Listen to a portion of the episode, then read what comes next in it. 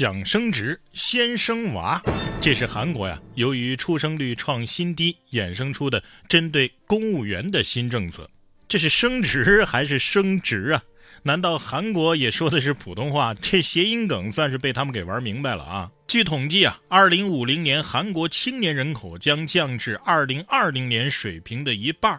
而从二零二四年的一月份开始呢，最基层的两级公务员，如果你生两个或以上的孩子，就能在晋升评比的时候获得额外积分。同时，公务员退休之后，如果你拥有两位以上的子女，返聘的最长年限也可以由三年延长到十年。哎，其实不光韩国呀，同样拥有人口焦虑的还有日本。今年三月份，日本首相顾问就发出了警告：日本有朝一日将不复存在。原因同样是因为日本的出生人数已经连续八年创新低，今年更是预计全年出生人数只有大约七十万人。最可怕的是，历史上首次出现了所有四十七个都道府县的人口全部出现了减少。不是我不明白，是这世界变化快啊！依稀记得小时候写作文的时候，还在写世界人口太多了，地球要爆炸了。这才过了多少年啊，反倒开始担心人口越来越少了。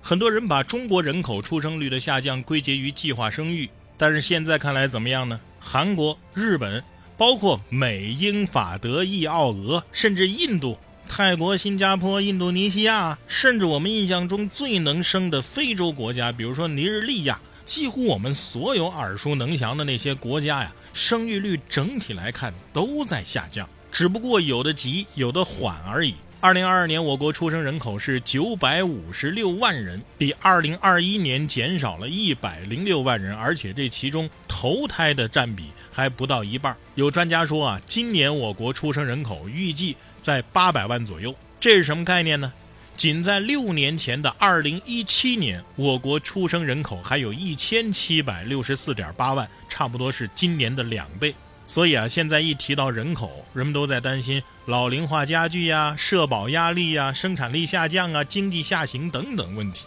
但是我想说的是，既然生育率下降是各个国家发展到一定程度都会共同面临的问题，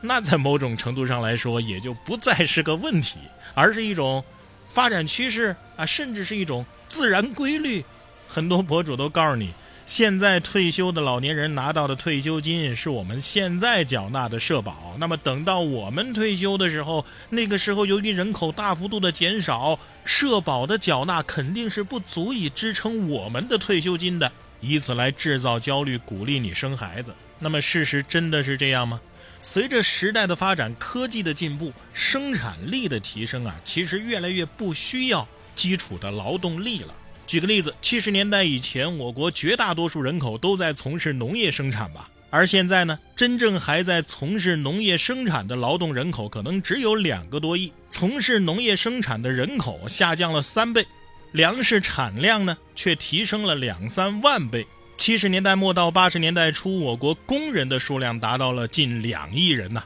但是工业增加值呢只有不到零点二万亿。如今我国工人的数量大约是三亿多人。从业人口只增加了不到一倍吧，但是工业增加值呢，却已经达到了四十多万亿，是当年的两百多倍啊！可见生产力的提升并不是由人口的多寡决定的，人口质量的提升、科技水平的提高，完全有可能在一定程度上弥补人口数量下降所带来的不足。而且，即便人口数量的下滑有各种各样危言耸听的弊端，归根结底，受损失最大的也不是咱们普通老百姓。普通老百姓，我们的日子过得再差，还能差到哪儿去呢？无非是从月入三千到月入两千的区别。哎，但是如果老百姓可以不用再背负育儿成本和房价成本这样的沉重负担，谁说月入两千的日子就一定比月入三千的难过呢？真正受损失最大的是土地财政、房地产商、资本市场、消费终端。